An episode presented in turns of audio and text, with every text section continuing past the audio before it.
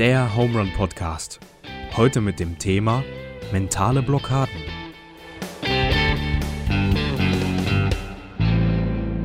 So, Deutschland sagt Hallo, Knittling sagt Hallo. Herzlich willkommen zurück zum Home Run Podcast. Heute mit dem Daniel. Hallo. Mit mir, dem Joa. Und heute zu Gast ist der Noah. Hallo. Herzlich willkommen, Noah. Noah, du bist 18 und ähm, machst gerade dein Abi, richtig? Mhm, Du ja. hast jetzt dieses Jahr noch entspannt, in Anführungszeichen, und nächstes Jahr äh, wird es dann äh, richtig ernst bei dir. So sieht's aus, ja. Okay, Nächstes Jahr sind dann die Prüfungen. okay. Wie geht's dir damit? Ganz entspannt eigentlich noch. Sind noch weit weg. Richtige Einstellung, Ja. würde ich sagen. Und du bist einer unserer, wenn nicht der, ich würde fast behaupten, der treueste Podcast-Hörer, den wir in unseren Reihen haben. Und äh, wie, was? Gerade vorhin hast du, glaube ich, gesagt, eine Folge. Eine Folge, die Osterfolge. Ich habe gestern nochmal nachgeschaut. Die habe ich nicht angeschaut. Oder angehört. ja, okay. Sonst jede einzelne Folge.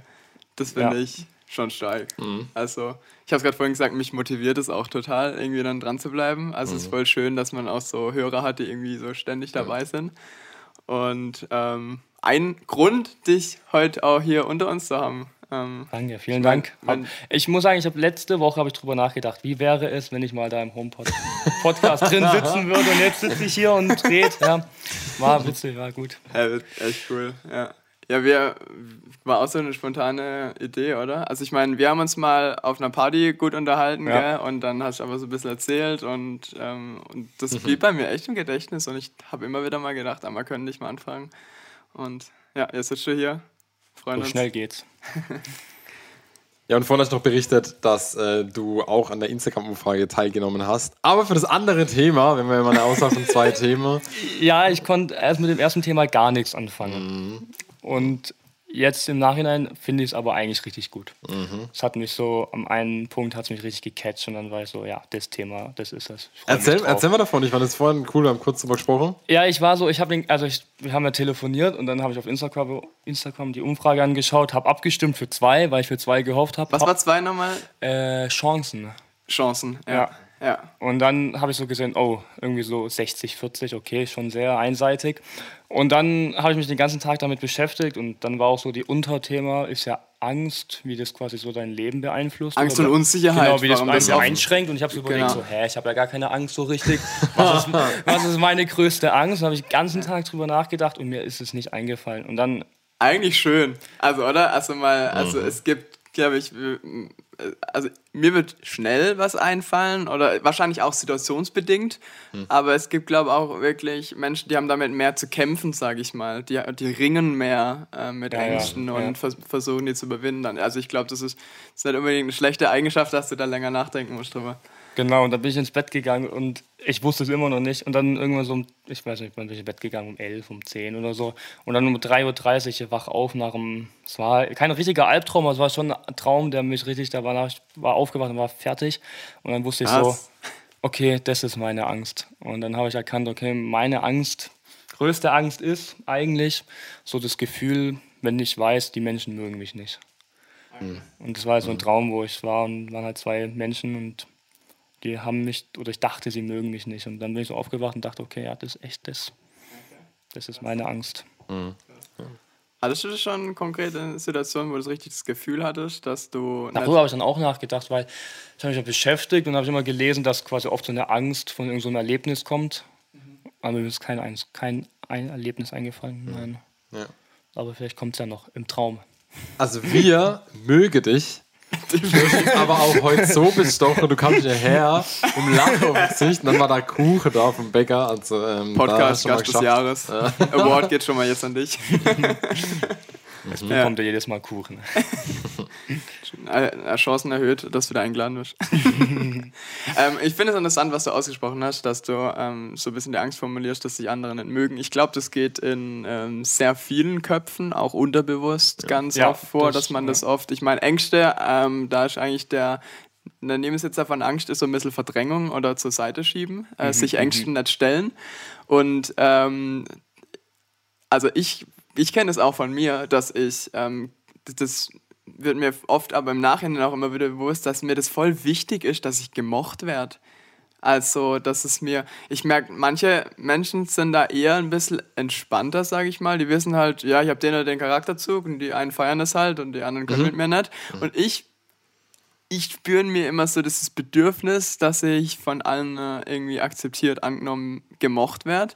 Und das setzt mich in manchen Situationen auch ganz schön unter Druck. Dass also alle recht machen müsstest? Ja, ja, das erlebe ich auch. Also quasi das ja. Gefühl, man möchte jedem gerecht werden und man kann ja. es nicht. Also es gibt Situationen, ja. da wird man einfach den Leuten nicht gerecht und dann... Mhm. Was mich voll überfordert zum mhm. Beispiel, weiß noch, mein 18er, wenn so Freundeskreise zusammenkommen. Oh ja. Das finde ich so stressig und ich, ähm, das hat es schon, geht ja wieder Identität, Rollenfindung und so. Und aber das habe ich, würde ich sagen, jetzt nicht mehr so stark. Jetzt würde ich sagen, fast gar nicht mehr. Jetzt habe ich es überwunden einigermaßen.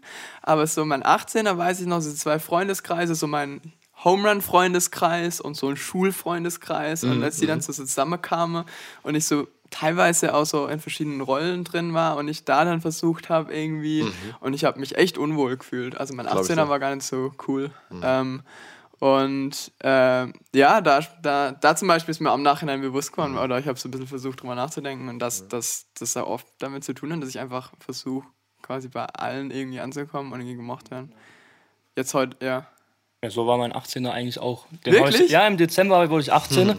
und ja. dann waren auch so halt Leute aus der Gemeinde. Ja, alles Gute nachträglich. Danke. Ja. Ähm, Leute aus der Schule, alte Klasse, neue Klasse, dann noch Leute aus der Jugend. Genau, und dann meine Familien, Cousinen und Cousins. Und es waren alles so einzelne ja. Gruppen, ja. die sich nicht alle so richtig kannten. Und da ist man ja. die ganze Zeit hin und her gesprungen, hin und her gesprungen.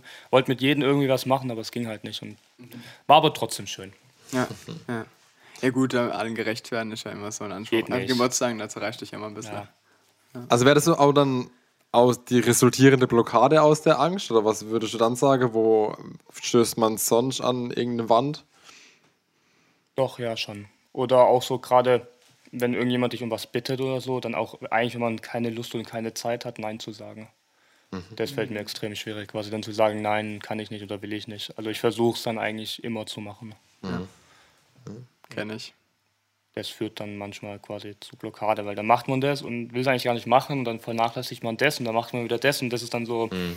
ja, muss man sich Prioritäten setzen. Das ist eine Abwärtsspirale. Dann. Ja. Also klar, voll viel Mut dazu zu sagen, Nee, ich, ich, ich habe da gar keinen Bock drauf oder das geht gerade nicht oder das, auch. warum auch immer. Ich finde es schon auch, auch, sehr mutig, manchmal zu sagen, dass man gerade ja. darauf, da das gerade dran ist. Das ist so ein, so einen schlauen Spruch, kriege ich es nicht mehr ganz zusammen, aber ähm, irgendwie, man, man muss lernen, quasi seine Zeit aus eigener Kraft einzuteilen, weil sonst machen es andere, andere, ja, genau. andere für einen. Mhm, stimmt, und ich, ja. da steckt wahrscheinlich schon viel Wahrheit drin. Also ähm, das halt einfach, also ich finde, wenn du was, wenn du was gut machst zum Beispiel, dann kommen mhm. viele auf dich zu und fragen, ob du das noch machen kannst, mhm. was natürlich auch irgendwie schön ist und was auch irgendwie so eine Bestätigung. Und ja. deswegen tendiert man wahrscheinlich auch dazu, dass man gern Ja sagt. Und ich glaube, nicht jede Entscheidung, Ja-Entscheidung ist jetzt eine schlechte. Nicht, ähm, mhm. Aber zu, mit dem Gefühl der Überforderung und anderen recht zu machen, das geht ja schon alles ein bisschen in die Richtung. Ja. Ist auf jeden Fall gut, weil wenn ich jetzt immer Nein sagen würde, ich glaube, dann wären viele auch unzufrieden, dass ich, also wenn ich mir nur Nein sagt. Ja, ja deswegen, wenn man dann Ja sagt und dann der Mutter hilft oder dem Klassenkameraden, dann freuen die sich ja auch und ja. dann hat man davon echt auch was. Die Mischung macht's. Ja. man muss Film? so den Grad finden, so den Mittelweg. Der, der Ja-Sager, was war das? Ben Stiller Kann's oder irgendwie sowas? War dann immer nur, das Neinhorn. Gibt's doch auch. Was, nein. ich habe überlegt, wo ich mal so eine Blockade hatte oder was ja. mich mal blockiert hat. Und ich war mal ähm, im Urlaub in Italien und dann haben wir waren ein paar Jungs und haben immer versucht, einen Auerbach zu machen, also vorwärts zu rennen und rückwärts zu springen. Und das sah, ja. so, das sah so nie mega cool aus oder sowas, aber wir haben es irgendwie geschafft, okay, haben uns dabei mega cool gefühlt. Und dann habe ich irgendwann gedacht, ah, in Knittling im Schwimmbad schaffe ich das auch. Ey, und ich habe mir so das Knie ins Gesicht zementiert. Das war brutal, ey. Ich hab okay, echt aber ich habe jetzt aber schon vorgestellt, du bist irgendwie am Beckerrand aufgeschlagen. Zum Glück so. nicht, Gott sei Dank nicht, weil es passiert ja auch, dass man im Hinterkopf manchmal ja, bei so Aktionen so. hat. Ey, dann habe ich halt mein Knie ja. vor meinem inneren Auge gesehen Ouch. und in meinem äußeren Auge. Und ähm, seitdem habe ich es dann mal versucht. dann habe ich mir auch gedacht, das ist doch voll die Blockade. Wahrscheinlich wird ein Sportler dann direkt mhm. das nochmal versuchen, um die Blockade zu überwinden. Ich bin da aber, ich auch, echt, ich bin aber auch echt ein Schisser, wenn ich irgendwo. Ich bin auch für so so Downhill oder irgendwie krass Snowboarder. Also so die Basics und so, alles cool. Aber so krasse Sachen mache, ich bin dazu eigentlich Schisser. Und ich finde, sobald du mit zu viel, Schiss, zu viel Angst ja. irgendwo reingehst, dann wird's ja. nichts. Das ja. ist, oder es, also es macht so viel schwieriger. Das, ähm, das wurde mir aber auch spät erst bewusst. Also ich bin sonst auch mal mit, mit dann, also Mhm. so Schatak und so dann runter, runtergefahren und so ein bisschen Kicker gesprungen, aber jedes Mal mit so, Angst. so viel Ja. Angst über die Dinge. Oh, und irgendwann habe ich gemerkt, ich glaube, das ist nicht. Mhm. Und das war ich halt einfach lang und weit. Das ist eher meins. Aber das ist ja wieder was, wo ich sage, so eine Blockade kann ja auch schützen. Ja. Also ich finde, das ist ja jetzt nicht, nicht ausschließlich Also, negativ. Ich würde ja. ich würd es ein bisschen anders nennen dann. Ich würde es ja nicht Blockade nennen. Genau. Ähm, ich würde es vielleicht einen Schutzmechanismus nennen oder einfach auch teilweise Persönlichkeit.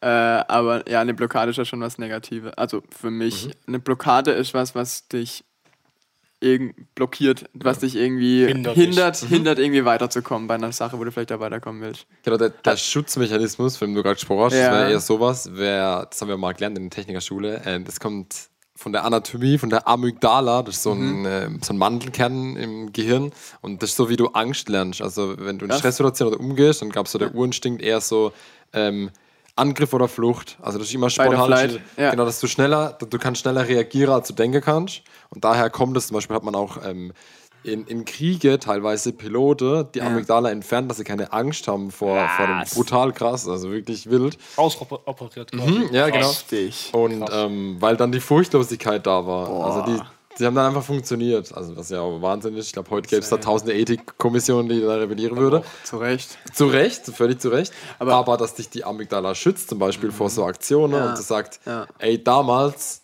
bist du kurz vor gebrochener Nase nach so einem Auerbach gewesen. Lass das mal lieber, mach das ist vielleicht dumm. und so schlecht ist es ja gar nicht, dann äh, daraus zu lernen. Ja. Definitiv. Ähm, Daniel, wie ist bei dir? Mentale Blockade? Hast, ist dir was eingefallen? Ja, das war eigentlich meine mentale Blockade, das war spontan, das was mir. Was Der mir, Auerbacher. äh, Das war genau der Auerbach. Okay. Ähm, Ach, Auerbach. Auerbach, ja. ich so ja, ich kenn, ja, das. ja. Und Ist eigentlich eine milde mentale Blockade, oder? das ist eine sehr milde Blockade. Die betrifft mich jetzt nicht täglich, ja. Ja, das stimmt. Wachst nicht jeden Morgen auf und denkst, ach, wenn ich nicht könnte. Nee, nee, echt nicht. Nee, aber allgemein äh, finde ich, bei mentale Blockade war mir eher so das Gedankenkonstrukt drin. Ja. Also wie wir ein permanenter, also du hast schon, wir haben jetzt einen Ja. dritten Austausch und wir haben Gedanken, tauschen uns aus, wir kommen auf neue Gedanken. Ja. Aber wenn wir uns um uns selber drehen, dann ist so ein innerer Monolog, der aber trotzdem was auslöst. Und ähm, wenn du, und das ist halt völlig Ja. krass, immer das wieder wiederholst, dann kommen so Glaubenssätze, die jeder von uns hat, wieder hoch. Also jeder von uns hat vielleicht irgendwann mal gehört, ähm, oh, das hat bei uns in der Familie noch niemand geschafft, lass es lieber. Oder du bist Ja. zu klein dafür. Oder, oh, das ist so gefährlich. Willst du wirklich ganz hochklettern? Bist du sicher, dass du ganz hochklettern möchtest? Oder hey, wasch dir mal, das ist zu dreckig, da geht er nicht hin. Oder lauter so Sachen, wo man Boah, so Sätze sind Gift. ja, so, und Sätze, aber, aber so falsche Glaubenssätze, und das hat auch gar nichts unbedingt Religiöses, sondern einfach nur Dinge, die haben zugesprochen werden, die sich aber so eingehämmert haben in uns. Und die kommen dann halt voll oft hoch und Self-fulfilling Prophecy. voll, ja, schon. Ja. Und, und die Frage ist nicht, ob es die Sache gibt, sondern wie man damit umgeht. Also, was mache ich dann, wenn sowas kommt? Ja. Ähm, und das fand ich interessant, weil man kann es auch anatomisch belegen, weil es gibt einen Placebo-Effekt. Also Ja. Mhm, irgendwas kommt und löst was aus. Aber das geht dann über das hinaus, was wir an Gefühle erkennen, sondern ähm, das verwandelt sich in Materie, weil wir haben dann Endorphine oder was auch immer, was uns dann auslöst. Das ist natürlich quasi was Messbares. Und so gibt es auch nicht nur den Placebo, sondern den Nocebo. Und das ist was? genau das Gegenteil. Nocebo Witzig, nie gehört. und ähm, da geht es genau um das andere. Das heißt, ich spreche mir nichts Positives zu oder ich erwarte nicht, dass irgendwas ähm, Gutes dabei rauskommt, wenn ich was zu mir nehme. Also ich nehme eine Substanz zu mir und erwarte, dass was Gutes passiert, sondern ähm, ich denke was und viele Leute sagen ja, oh, du, musst, du hast dir herbeigesprochen. Kennt man also ganz oft so, du nimmst einen Schirm mit, ah ja, selber schuld, einen Schirm mitgenommen, also regnet es jetzt. Weißt du, wenn man sowas herbeiredet, schon mal so- sowas gehört? Ja. Ja. Ja, mit dem Regen schon schon was gehört. Genau, ja, und Leute, die halt quasi immer dann so das Schlechte erwarten und dann Ach immer so. und sich immer bestätigt fühlen, wenn sie das Ach Schlechte so. auch wirklich dann äh, Ja, hören. ja, okay. Ja. Und das sind so, so Unglückssätze, ja, ja. die aber auf die gleiche Art und Weise Die halt funktionieren deine wie Placebo. Psyche halt auch wieder Genau. beeinflussen Und und, die dadurch, beeinflussen und dadurch- dadurch Einfluss auf die Realität dann wirklich haben. Genau, und, ja, genau. Und ich glaube, es ist oft eine Lüge. Ja, weil jemand sagt, du kannst es nicht, aber er weiß es ja nicht, weil du es noch nie gemacht hast. Also von mhm. wo soll er wissen, dass du es nicht kannst? Genau. Und das hatten wir letzte Woche in der Schule, mhm. dass gerade dieses im Kopf hatten wir so ein Glück in Deutsch und dann hatten wir so Texte, die wir so lesen sollten. Und da ging es halt ja. auch in einem oder ich habe im Internet noch weiter gelesen, dass du quasi dein Gehirn selektiert, was du wahrnimmst. Und wenn du sagst, heute ja. ist ein schlechter Tag, dann ist auch wirklich ein schlechter ja. Tag. Weil du nimmst quasi nur das Schlechte wahr. Wenn halt einer sagt, du kannst es nicht und du gehst schon in die, rein in die Situation und sagst, ich kann es nicht, dann ist die Wahrscheinlichkeit viel höher, dass du es wirklich nicht kannst. Ja, das glaube ich. Eigentlich wie so ein Filter oder so eine Brille, die dann aufsitzt und alles andere wird dann wegfiltert, nur das eine bleibt übrig brutal gefährlich. Ich merke das aber bei, bei, Laune, wenn ich irgendwie wirklich nicht so gut drauf bin an einem Tag, dann stören mich so Kleinigkeiten, die mich stören, noch viel stärker. Ja. Und Dinge, die gut laufen, fallen die, gar nicht auf. Die, ja, die, die, die prallen an mir ab und mhm. ich nehme das dann so für gegeben, dass ich dann ja. so, oh ja, aber, also, oder ja, wie du es eigentlich sagst, eigentlich fallen sie mir nicht auf, das stimmt, ich kann so blind rein. Meine ähm, Rektorin, ähm, die hat zu mir gesagt, sie geht jeden Tag, ähm, sie, also jeden Tag überlegt sie sich eine Sache, die genau. gut, habe ich schon mal gesagt? Ja, ja bestimmt. Ja. Aber, das finde cool. ich gut, das blieb hängen, das finde ich, ja. versuche ich mir immer wieder klar zu machen, aus ich, so nach äh, stressigen, ja. Äh, ich finde, das Bewusstsein halt immer wieder schaffen. Und ich finde, es gibt Scheißtage. Also es gibt Tage, die da läuft einfach viel nicht gut und das kann man dann auch so akzeptieren. Aber ähm, so die Wahrnehmung ist natürlich auch wichtig. Hochpunkte haben. Ja, mhm. definitiv. Ähm, ich habe gestern noch, ja. ich habe gestern noch mit, mit David gesprochen und äh, dann. Mit Silas David. Mit Silas David. Der, der die Links einfügt. Ja, und, und der hat auch dann gesagt, ja, dass es aus der Blockade oft in der Kunst gibt, das fand ich interessant, gerade so Schreibblockade. Ja, Glaube ich. Und dann habe ich mir gedacht, ja, schon, weil wenn du ein Künstler bist oder du tust frei formuliere, Texte, dir irgendwelche mhm. Skripte überlege, dann bist du auf die Freiheit angewiesen, auf die Kreativität. Und wenn die ja. wegfällt, dann hat man ein Problem. Ja. Und ich glaube noch viel mehr, wie wenn ich jetzt jeden Morgen ins Geschäft schlafe, mein Zeug durchschaffe und danach wieder heimlaufe. Ja. Ich, von mir kommt das und wenn ich das habe, dann blockiert es mich weit über das Gedankenkonstrukt hinaus. Das finde ich auch das Gefährliche bei so, oder das Gefährlich, das Herausfordernde bei so kreativen Berufen, dieses Kreativsein auf Knopfdruck, ja. weil ja. ich liebe ich liebe so kreative Phasen mhm. und ähm, ich habe mir auch überlegt, statt meiner pädagogischen Karriere eine äh, Karriere irgendwo im kreativen Bereich. Ich habe viel bei so Medien, in der Medienbranche habe ich mir verschiedene Praktika reingezogen und ähm, da habe ich aber auch schon gemerkt, sobald es so weggeht und ähm, ich so, also ich war noch ein nicht so wichtiger Praktikant, aber ich habe einfach so reinschnuppern können, dafür ist Praktikum da. Sobald mhm. ich Deadlines habe, sobald irgendwie ein Budget dahinter steckt und ja. das muss da bis dahin fertig sein, mhm. ähm, und das und das soll drin sein und dann guckt ein Chef nochmal drüber und findet das oder das halt kacke, aber ich finde es gut, aber er will es anders und dann muss ich es ändern. Das macht schon, das habe ich schon gespürt, das ist was ganz anderes als so, ich, ich, ich denke gerade an Videos schneiden. Äh, ist was ganz anderes, wenn ich mich daheim vor einen PC flack und mich ja. mit dem Kai irgendwie vor, vor ein Video und dann da irgendwas runterschneide und irgendwie witzige Musik drunter baller und dann ist das cool.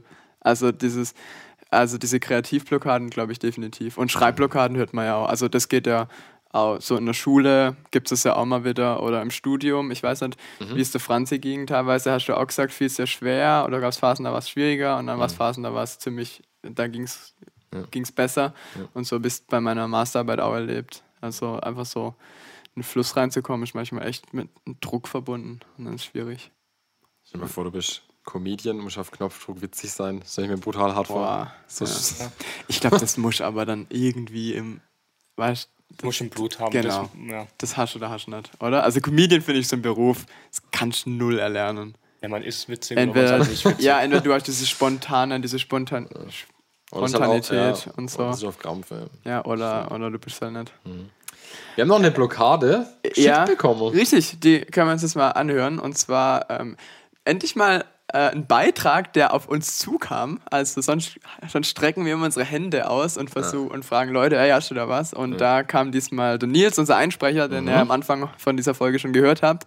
Ähm, der hat gesagt, da, da brennt ihm was auf der Seele, er wird uns da was einsprechen. Und äh, das hören wir uns das mal an. Ja, wo fange ich am besten an? Ähm, ich bin der Meinung, mentale Blockaden sollte man nicht unterschätzen eben weil sie noch von der Gesellschaft unterschätzt werden. Bis heute. Ich habe das Ganze selber erlebt. Ich habe ähm, vor ein paar Jahren damals meine erste Ausbildung angefangen und habe das Ganze ein halbes Jahr gemacht und habe dann gemerkt, ich bin hier unzufrieden, irgendwas stimmt nicht, das passt mir alles nicht. Und ich habe dann erstmal angefangen in dieser Zeit, ähm, den Fehler bei mir selber zu suchen, dass ich irgendwas falsch mache, dass irgendwas von meiner Seite aus nicht richtig läuft.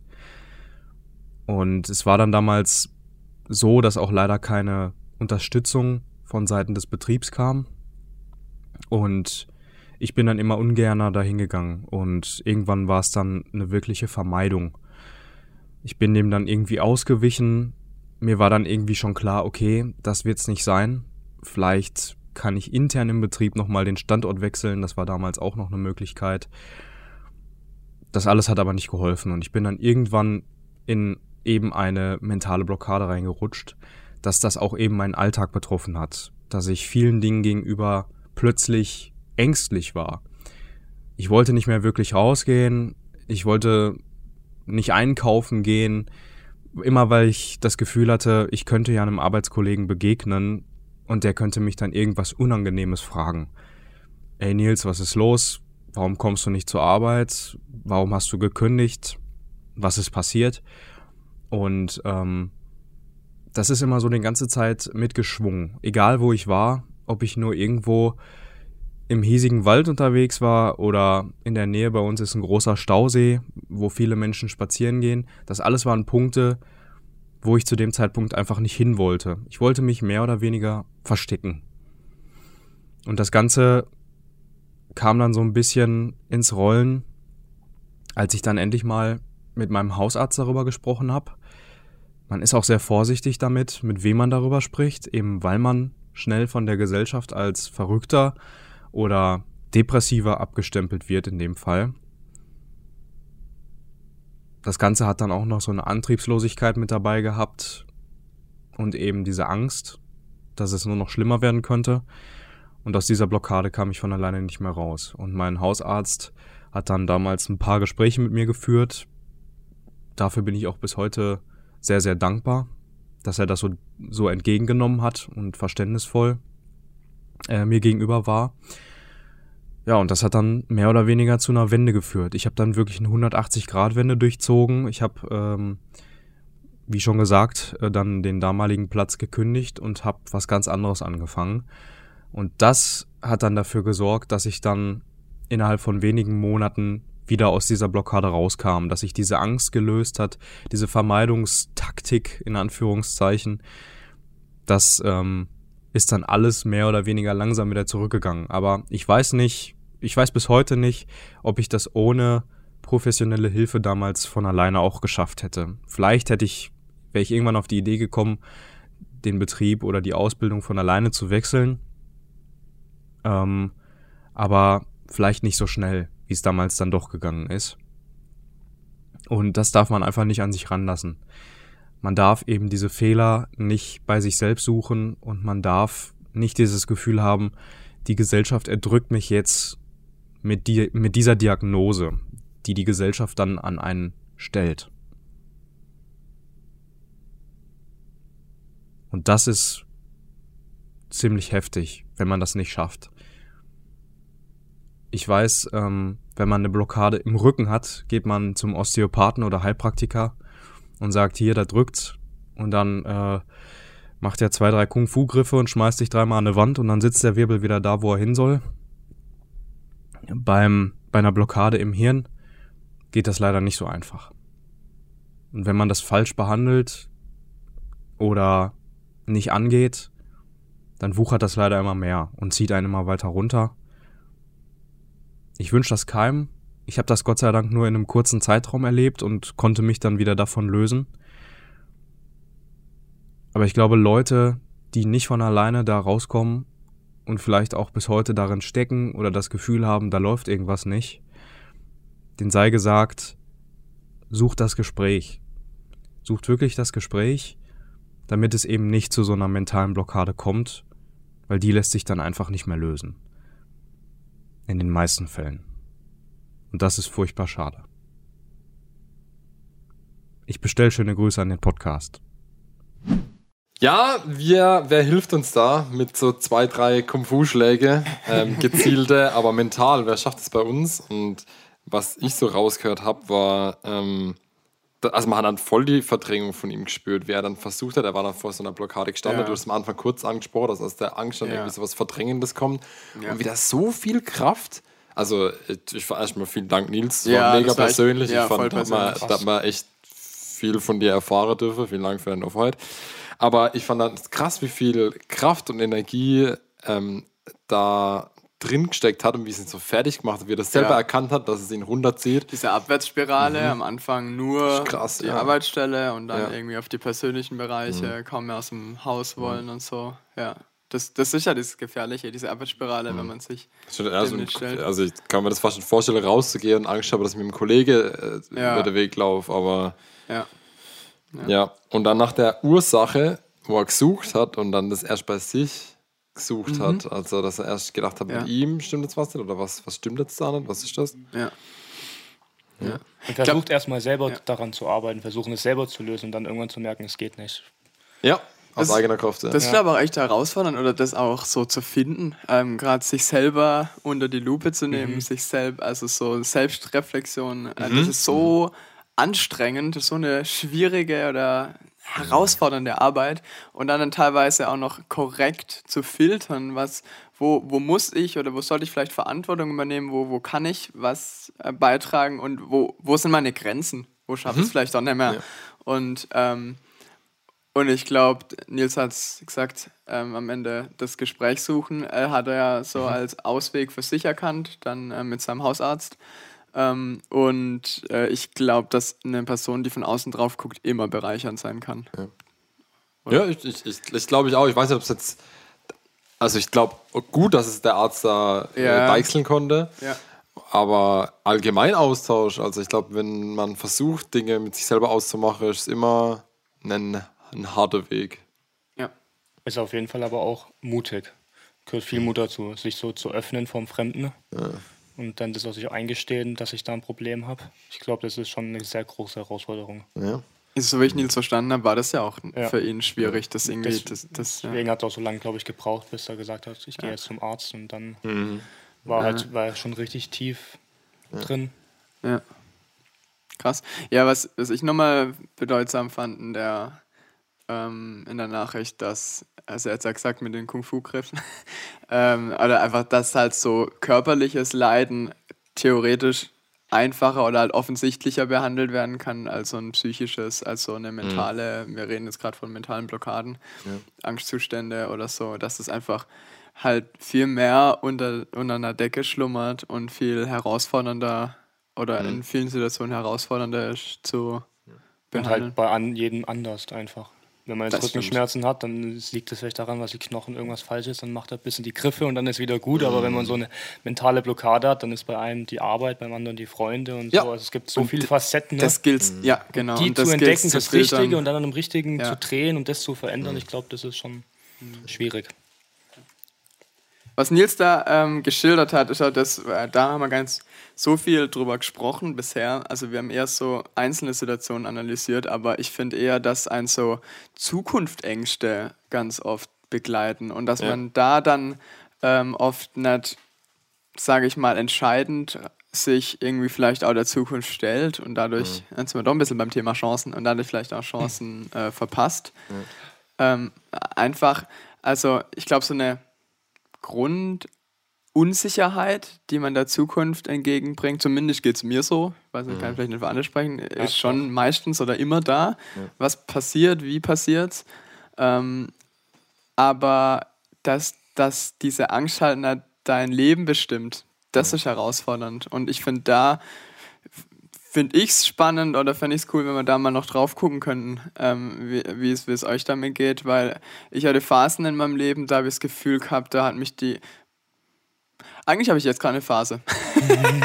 also ich stehe gerade, ich stelle das euch ganz kurz, ich stehe jetzt gerade an dem Punkt, dass ich ähm, dieses Jahr mit meinem Referendariat fertig werde und ähm, ich wollte nochmal, ähm, also ich glaube, eigentlich alle, die ich kenne, die gehen jetzt dann, alle, alle meine Kollegen, die gehen jetzt dann direkt in den Schuldienst, also die machen es einfach an der Schule weiter.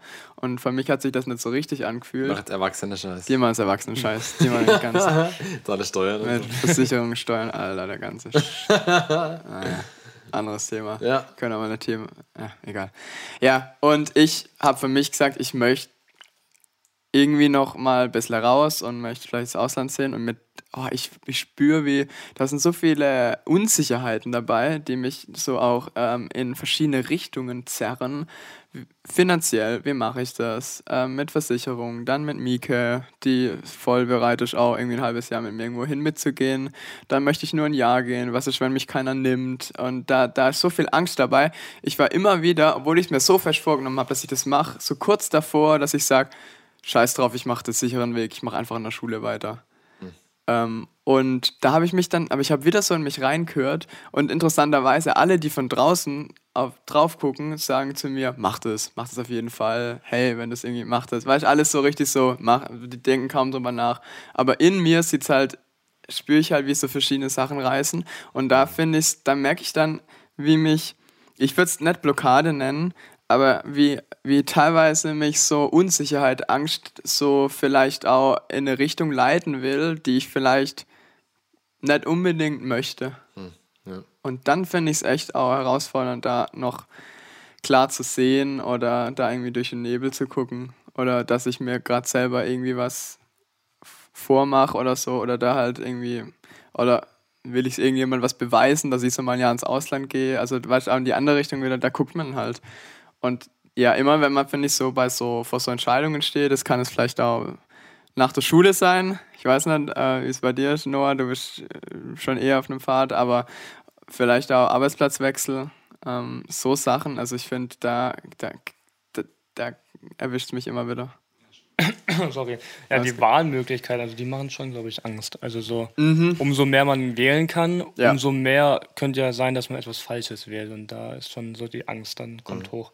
Gerade was mache ich jetzt nach einem Jahr? Gehe ich dorthin, gehe ich dorthin, fange ich an mit Studieren, welches Studium, welche Ausbildung oder Ausbildung oder duales Studium. Also da ist schon so, da mhm. hat man ah, noch nicht ja. so direkt klar die Antwort. Früher war das so irgendwie, es hat bei der Vorbereitung habe ich ein bisschen gelesen, früher war man, war der Vater Schmied und dann war der Sohn auch Schmied. Und dann war das gut so. Und dann war das Macht gut das und man war zufrieden. und jetzt ist ja auch so gut, dass es jetzt sich ändert und jeder so seinen eigenen Weg geht. Ja, aber dadurch ja. entsteht halt auch so dieses Gefühl. Das macht das Leben nicht einfacher. Macht es nicht einfacher. Genau, ja. stimmt. Ja, und ich glaube, das ist auch so, dass oft dann, man sollte auch vielleicht was ausprobieren und dann Mhm. Wenn man merkt, dass es falsch auch aufhören können, so wie er quasi mit seiner Ausbildung. Mhm. Aber das ist halt schon genau, ja. in der Gesellschaft nicht so, weil man angesehen, weil man die Gesellschaft, ja, die hat er noch erwähnt. Die ja, Gesellschaft man, hat auch echt einen Druck auf Genau, einen, weil man, wenn man sagt, man studiert und dann, was, du brichst ab, hä, es ist doch nicht deins. Mhm. Und so, dann also kurz schon, vorher abbrechen, das ja, kannst du nicht machen. Das kannst du nicht machen, dann ja. studier doch durch, das halbe genau. Jahr, die zwei Jahre, das geht klar. doch. Ja, aber das aber, steckt in uns drin. Also das stimmt, wenn gerade wo du erzählst, das äh, mh, interessant, cool, okay, stimmt, stimmt. Und ich glaube auch auf der Suche ähm, fallen auch manche einfach durchs Raster, weil sie da nicht ja, standhalten ja, können. Ja, also ich glaube schon einerseits die Angst, dann überhaupt was anzufangen, weil man Angst hat vor dem Falsches zu machen. Genau, ja, vor dem Versagen oder weil das Scheitern, weil das Scheitern dann doch so negativ angehaucht mhm. ist. Also das Scheitern, letztens hat es ja auch von Scheitern und Versagen mhm. und das Scheitern ja auch was brutal Cooles hat, weil man dann auch ja. neu erkennen kann ja. und sagen kann, das sind Grenzen, das ist nicht meins. Ja, man weiß, was man nicht machen ja, möchte. voll gut. Man kann eins ausschließen. Und ich finde, man ist auch so erschlagen manchmal so von der Wahlmöglichkeit. Also ich habe gedacht, jetzt komme ich informiere mich jetzt mal über das Studium und ich weiß nicht, da waren, die Listen waren unendlich. Also ich wusste echt nicht, ich hatte nichts gebracht. Mhm. Und da wirklich klar das zu sehen, was man machen will und dann wo, das wie. Weiß, das fand ich mega deprimierend damals, als ich mir so Listen angeguckt habe, was man ja. studieren kann, die länger und länger werden ja. und du keine Ahnung, letztens hatte ich, hatte ich das gelesen, du bist 18 oder 19 oder whatever und du sollst jetzt entscheiden, was du, also vielleicht, du weißt selber noch gar nicht genau und du weißt noch gar nicht genau, ja, wer ja. bin ich, wo möchte ich hin und du sollst jetzt entscheiden, was du für dein Rest des Lebens irgendwie machen möchtest. Das geht nicht. Ich das mit, ist Überforderung. Mit 16, habe ich, hab ich meine erste Rentenversicherung unterschrieben, was ich mir vorgekommen bin. Das ist verrückt. Ja, das ist völlig verrückt. Das ist ja. Mhm. Aber das ist so absurd eigentlich, dass es ja wieder entlastend sein kann, weil du weißt, okay. Alle, alle geht's All, so. allen Also- geht's so, allen geht's so. Ja, nee, aber du kannst vielleicht ein paar Sachen ausschließen, wo du auf keinen Fall machen willst. Mhm. Also ich will kein Busfahrer, ich könnte das nicht, will ich durchdrehen. Also du kannst ein paar Sachen äh, ausschließen und dann gibt es Sachen, Mike sagt zu mir immer, wenn ich vor so Sachen, vor so Entscheidungen stehe, wo ich so hin und her ring, äh, ah, ich glaube, also die guckt immer noch, ich glaube, du bist mit beiden, egal für was du dich entscheidest, ich glaube, gut. das passt dann für dich. Und das, weiß nicht, ob ich das immer in der Situation hören will, aber, aber so im Nachhinein gebe ich ja schon irgendwie recht, weil, also gerade wenn man so an einem Scheidepunkt steht, dass man, ähm, dass man, ah, verallgemeinern kann man es nicht, aber dass man tendenziell eine Richtung hat, die, die für einen vielleicht passen könnte. Ja, ich glaub, nur und dann vielleicht cool, wieder ja. Mhm. ausschließen. Also, also nicht stehen bleiben. Genau, Sich nicht lähmen lassen. Sich die Entscheidung nicht Jahre rausschieben und dann Mhm. quasi, das ist das Schlimmste eigentlich, was passieren kann. Ich glaube, Noah hat es auch gerade ganz gut gesagt, also vorne Ja. gesagt, dass man sich einfach stellen muss, also nicht Ja. einfach dran rum und das verdränge und Stimmt. dann genau und dann einfach einfach Ja. zu sagen, dann mache ich halt einfach mal was und guck dann, ob es cool wird und wenn es nicht cool wird, dann wird es halt nicht cool. Dann Und dann sollte man am besten schnell aufhören. Spannend. Paradox of Choice. Ich gleich wieder. Ja, ist gerade vorhin nochmal eingefallen. Das hatte ich irgendwann bestimmt schon mal ausgegraben, aber das, wenn du vor einem Regal stehst im Edeka, die 100 Kaffeesorten haben und dann entscheidest du dich für einen Kaffee und hast das Gefühl, du hast einfach Den Falschen genommen. richtig, ja, du, du hast immer Ja. das Gefühl, ah, war das was da Ja. jetzt? Und wenn du irgendwo bist und du hast irgendwie zwei Kaffee und du weißt, der schmeckt mir auf keinen Fall, nimmst den anderen, hast irgendwie ein besseres Gefühl, weil du, ah, du hast auf jeden Fall den Kaffee genommen. Das, dieses, ja, das mehr manchmal nicht unbedingt. Mehr ist nicht besser. Nicht Genau. immer. Ja, ja.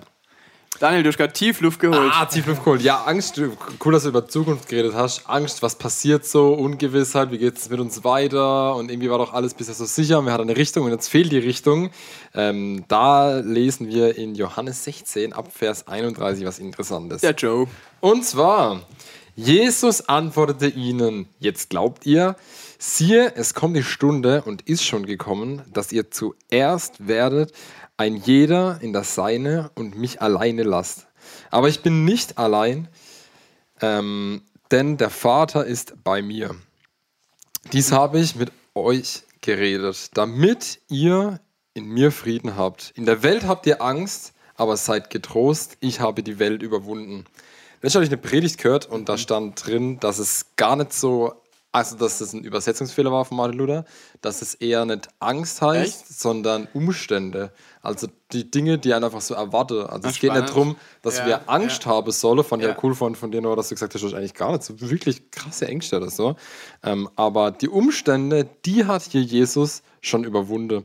Und ähm, hier nochmal den Friede, damit ihr Frieden habt. Also warum spricht er das aus? Warum sagt es Jesus seine Jünger? Damit sie Frieden haben, damit sie frei sind und nicht blockiert werden, frei zu sein und weiterzumachen in seinem Auftrag, weil sie Gewissheit haben, dass er da ist.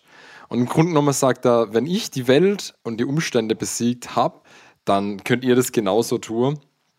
Ja. Ähm, klar, Hintergrund ist, Jesus war die ganze Zeit mit ihnen unterwegs, ist ja jetzt irgendwann orientierungslos ähm, und er gibt es denen mit. Die Angst ist da, also wir können das nicht gut reden, dass wir sagen, naja klar, wenn wir Jesus haben, dann ist alles easy, wir haben keine äußerlichen Umstände mehr, alles ist fluffig. ähm, aber es ist nicht das, wo wir drauf uns fokussieren müssen. Also wir müssen uns nicht darauf fokussieren, was uns lähmt. Wir müssen den Blick haben, wo die Probleme sind. Ja. sondern Wir können den Blick aufs Kreuz haben, weil das Härteste ist schon passiert. Also das, was wir nicht schaffen können, und zwar die Brücke zu Gott, hat Jesus schon für uns getan. Deswegen gibt es eigentlich gar nichts mehr Krasses, was noch kommen könnte. Und ähm, außerdem spricht uns das Gott zu. Ähm, Welcher Mensch kann gegen euch sein, wenn ich hinter dir stehe? Mhm. Ja, ja. Und so einen Zuspruch zu haben, Der hat, mir voll, ich- der hat mir voll viel Kraft gibt gegeben, der Rückenwind. Vers über viele Jahre in meiner, ja. meiner Jugend. ja. Ich habe auch nochmal so einen interessanten Vers gefunden, Jesaja 41, Vers 10, wo er quasi. Er schreibt: Fürchte dich nicht, denn ich stehe dir bei. Hab keine Angst, denn Ah, ja. ich bin dein Gott. Ich mache dich stark, ich helfe dir. Mit meiner siegreichen Hand beschütze ich dich. Und ich finde, das passt auch gut zu dem Text, weil Gott sagt, du musst keine Angst haben, denn ich bin bei dir quasi. Und ich mache dich stark. Er sagt nicht, ich nehme dir die Angst, aber ich mache dich quasi stark. Ja. Und ich helfe dir dabei mit meiner siegreichen Hand quasi, weil er der Sieger der Welt ist. Weil er der Sieger ist, Amen. Spannend. So ist ja. Fürchte dich nicht, gibt es so ein, äh, so ein urbaner Mythos, dass es 365 Mal in der Bibel steht, fürchte dich nicht, für jeden Tag Echt? einen fürchte dich nicht. Da ist schon bei erlogen. Aber, ähm, also ich habe es nicht gezählt, aber ich habe es gegoogelt und äh, Google hat mir verraten, dass irgendwie so um die 80 rum sind. Ist ja egal, aber es kommt Ja. mega oft drin Ja. vor, dass Ja. zum Beispiel der Engel zu den Hirten spricht, fürchte euch, fürchte dich nicht. In Psalm wird gesprochen, fürchte dich nicht. Also hör auf, vor, immer an die Wand zu schauen vor der Blockade, Ja. sondern wir sind schon wieder drin, wir arbeiten schon dran und du hast gerade schon, schon gesagt, so er rüstet uns aus, also wer befähigt. Ja. Ja, wir reden ja immer wieder um diese wiederkehrende Themen in der Bibel oder so Themenkomplexe und das ist halt, glaube ich, ein, also das ist eigentlich ein dauerhafter Zuspruch Gottes. Habt keine Angst, ich bin da, ich bin Ja. dabei, ich gehe mit euch. Weil wir, glaube ich, auch so oft Angst haben. Ja, Deswegen. genau, weil es einfach Immer was wieder. sehr tief Menschliches ist. Ja. Und ich glaube, ähm, was okay Menschliches ist, weil ich, ich habe das Gefühl, Gott kennt den Menschen in der Hinsicht und deswegen lesen wir es auch so schön oft. Also ganz viele Geschichten in der Bibel sind eigentlich, hab keine Angstgeschichten. Äh, ich bin da, ich ähm, und ich weiß nicht, manche Worte, das tut einfach gut, die immer wieder zu hören. Das ist nichts Neues dann, das ist nicht, du liest den, du liest den Vers vielleicht zum fünften Mal oder in ähnlicher Form, aber es tut einfach gut, das immer wieder sich auch neu zu vergegenwärtigen. Und deswegen ist schon berechtigt, dass das 80 Mal oder öfter drin steht, finde ich. Ja, oder halt als, ich meine, mehr als die Verse sind natürlich auch die Geschichten als Ganzes oder die Themenkomplexe. Ganz viele Propheten schließen die ja mit so einem positiven ähm, auch ähm, das ähm, Amos, denke ich, da dran, wo man dann am Ende den, den Tempel vor sich hat, wo wo Gott dann so nach draußen fließt. Davor war, davor, also dieses Bild, das der hat, auch diese Vision, davor war Gott immer im Tempel, das Heilige im Tempel. Und dann ähm, fließt, äh, also am Ende diese Endvision. Und Der Amos hat ordentlich auf den Deckel kauen davor, aber er schließt quasi genau diese Flüsse, Ja. die nach draußen und alles, ähm, Alles Leben, alles, alles, wächst und alles wird grün. Die, Ja. Ich glaube, die Wüste wird grün. Genau, oder? Ja. genau. Und das so als Bild dafür, dass Gott nach draußen geht und an die Menschen, an die Menschen ran- rankommt. Und Das ich Veränderung stark. schafft. Ja. Von der Wüste zum Grünen. Ja, Quasi ja. Die Natur. Ja, starkes Bild. Starkes Bild. Und ja. Ja, ich finde einfach dadurch, dass es so oft drin steht, ist einfach für mich, also ich finde es immer schön, weil ich weiß, das ist nicht irgendwie unsere Generation, die jetzt halt irgendwie Angst hat vor irgendwelchen Ja, ja. Sachen. Wir haben andere Ängste. Ja, ich glaube ja. Ja, aber die haben sich verändert, die Ängste. Genau, ja. Und wahrscheinlich hat auch jede Generation auch ein bisschen andere Ängste. Ähm, aber es ist jetzt nichts Neues und ähm, Auf jeden Fall. Gott kann das Neues. handeln. Ja. ja. Jetzt erst mit, mit Arbeitskollegen, ich gehe mittags eine Runde spazieren und da hatte ich erst mit einem drüber, der hat gesagt, für sie war das völlig normal im Kalten Krieg damals. Du warst immer angespannt, Ja. ja. immer gedacht, krass, sie können Iron, was kommt mit der Russen und so. Schon permanent immer dein Hintergedanke und also, wie du gesagt hast, wir haben einfach andere, andere Ängste. Ja. Und ich glaube, jeder Mensch hat, egal, egal ob, auch ob reich oder arm, ob irgendwie, ähm, wo man aufwächst, ich glaube, dass jeder Mensch auch mit persönlichen Ängsten zu kämpfen hat und mit denen ähm, um, umzugehen muss, dass es einfach ein Teil unserer Realität ist, in die uns Gott auch reinstellt, Ja, bewusst. Auf jeden Fall. Und ähm, wir und die Bibel uns eigentlich zusagt, also die Bibel als Quelle von Erfahrungen, die Menschen über viele Jahrhunderte mit Gott gemacht haben, eben uns da in die Hand geben, hey, Fürchte dich nicht. bist nicht allein. Ja. Und Das finde ich, finde ich schön.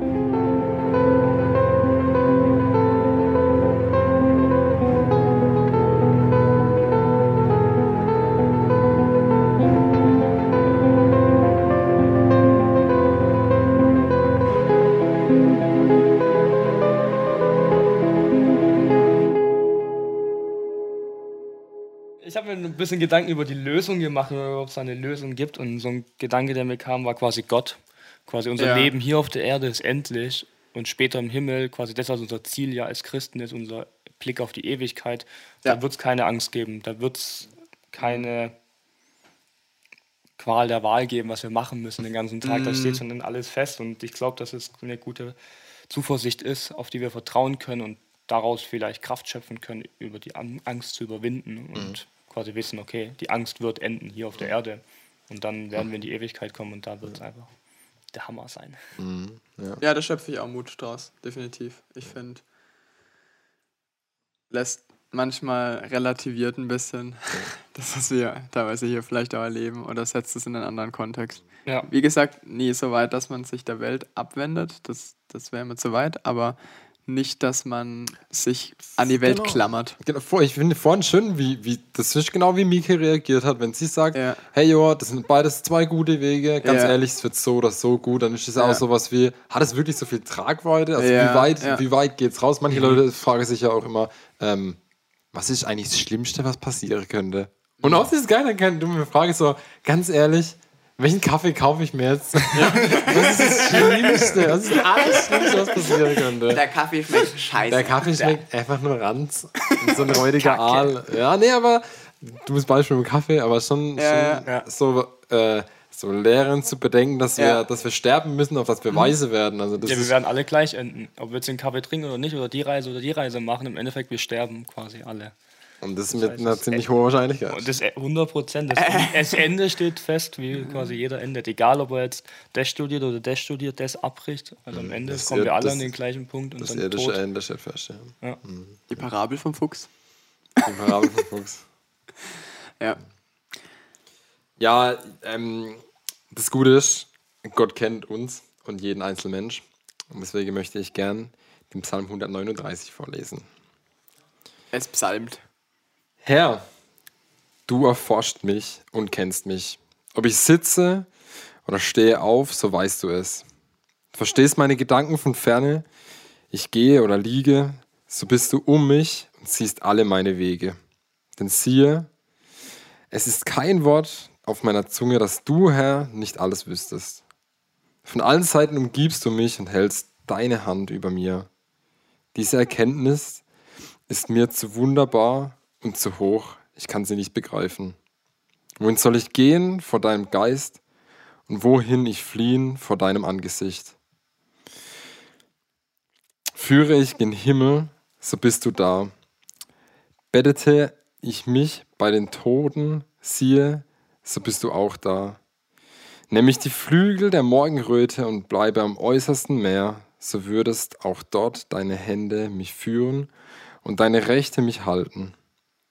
Spreche ich Finsternis möge mich decken und Nacht statt Licht um mich sein, so wäre auch Finsternis, Finsternis nicht finster bei dir und die Nacht leuchtete wie der Tag. Finsternis ist wie das Licht, denn du hast meine Niere bereitet und hast mich gebildet im Mutterleibe. Ich danke dir dafür, dass ich wunderbar gemacht bin. Wunderbar sind deine Werke, das erkennt meine Seele. Es war dir mein Gebein nicht verborgen, da ich im Verborgenen gemacht wurde, da ich gebildet wurde unten in der Erde. Deine Augen sahen mich, da ich noch nicht bereit war, und alle Tage waren in dein Buch geschrieben, die noch werden sollen und von denen keiner da war. Aber wie schwer sind für mich, Gott, deine Gedanken. Wie ist ihre Summe so groß? Wollte ich sie zählen, so wären sie mehr als der Sand. Wenn ich aufwache, bin ich noch immer bei dir. Ach Gott, wolltest du den Frevlern töten, dass doch die Blutgierigen von mir wichen, denn voller Tücke reden sie von dir. Und deine Feinde erheben sich ohne Ursache. Sollte ich nicht hassen, Herr, die dich hassen und verabscheuen, die sich gegen dich erheben? Ich hasse sie mit ganzem Ernst, sie sind mir zu Feinden geworden. Erforsche mich, Gott, und erkenne mein Herz. Prüfe mich und erkenne, wie ich's meine. Und siehe, ob ich auf bösem Wege bin und leite mich auf ewigem Wege. Amen. Ich fand schon den Anfang direkt gut. Herr, du erforscht, erforscht mich und kennst mich. Ja. Also schon so das und dann weiter. Denn siehe, es ist kein Wort auf meiner Zunge, dass du, Herr, nicht alles weißt. Also quasi, dass Gott uns einfach kennt und so, wie wir sind, auch mit unseren Ängsten und dass er quasi auch so ein guter Doktor ist, weil er uns quasi kennt. Ha, er kennt die Kung-Fu-Schläge. Er, kennt, er, weiß, er weiß die Kung-Fu-Schläge, die, die, wir brauchen. Im, im Kopf. ja. ja, definitiv. Ich finde auch, es hat irgendwie was tröstend. Manch, für ja, manche ist das vielleicht. Es ist sehr beruhigend. Ich glaube, für manche könnte es beängstigend wirken. wenn man, ja. du, du erforschst mich und kennst mich. Ich weiß nicht. Also auf mich. alles, dass er auch alles weiß. Ja. So einklemmt. Ja. Aber ich finde auch, das ist irgendwie was, ich muss nichts verstecken und ich, ich bin so dann auch angenommen. Ich meine, das wäre auch was, das komme schon immer wieder auf den Nils zurück, gell? was der Nils immer gesagt hat, dass er einfach diese, diese Angst dann, die, die sich so aufgebaut hat, äh, weil er dann eben Angst hatte, dass andere ihn kritisch sehen. Er hat da über die Gesellschaft gesprochen und mhm. wie sehen mich die anderen und was denken die dann und wie, wie gehen die damit um und, und ich habe irgendwas stimmt mit mir nicht und dann, dass es immer so weiter runtergeht und da, tschack, alles auf den Tisch. Gibt es nichts mehr zu verstecken. Und so wie du bist, bist du gut. Ja. Gibt es nichts Faust, hier bin ich Mensch, hier darf ich sein. Quasi so, hier Gott, ja, ja. wir dürfen sein, so bist. Er kennt ja alles, also ja. Ja, stimmt. Gut, das war unser Podcast zum, äh, zu den mentalen Blockaden. Ging, hat sich jetzt vieles um Ängste gedreht. Ähm, sensibles Thema. Ich hoffe, wir haben es behutsam angepackt. Für mich war es echt gewinnbringend, gerade ähm, was du auch nochmal gesagt hast, als, ja, als es um Optionen und so ging. Mhm. Und als wir jetzt nochmal das theologisch aufgearbeitet haben, fand, mhm. ich, fand ich wirklich gut. Ja, Noah, jetzt stehen wir hier am Ende. Schnell und wir ging, sind, schnell ging, wir sind, gut. Wir sind ähm, bei der Grüßrubrik oh. angelangt. Grüßen. Hallo Grüzi. Und wer sind die Grüzis? Wer sind die? Ja, das ist die Mira, meine Klassenkameradin. Äh, darüber bin ich auch an den Home Run gekommen und auf den Podcast hier. Sehr gut. Und das ist, glaube ich, als eine von vielen Freundinnen und das ist so eine Gruppe. Okay. So, oder? Die Grüzis. Die Grüzis, ja. ja ähm, und dann grüße ich noch die Lisa und meine Familie. Sehr schön. Grüße gehen raus, auch ja. vom Joa und vom Schön, dass ihr es bis hier geschafft habt. ja. Gut, dann ähm, bleibt nochmal Danke zu sagen, Noah, dass du dir Zeit ja, genommen hast. Du hattest auch heute. Danke für die Einladung. Ja. War, war echt gut. Ja, ähm, du hattest heute auch ein bisschen längeren Anfahrtsweg als andere Gäste, die sonst so hier sind. Und wie gesagt, vielen Dank, dass du dabei warst. War eine Bereicherung. Und ähm, wir wünschen euch da draußen ähm, eine gute Woche und wie immer gilt, falls euch noch was auf dem Herzen liegt nach der Folge, ähm, meldet euch gern, wir melden uns und fürchtet euch nicht. Ja. Dann der Herr ist bei euch. wie geht das? Ja, so geht's. Ähm, er kennt euch, er erforscht euch. Macht's gut. Ciao. Sehr gut. Oder?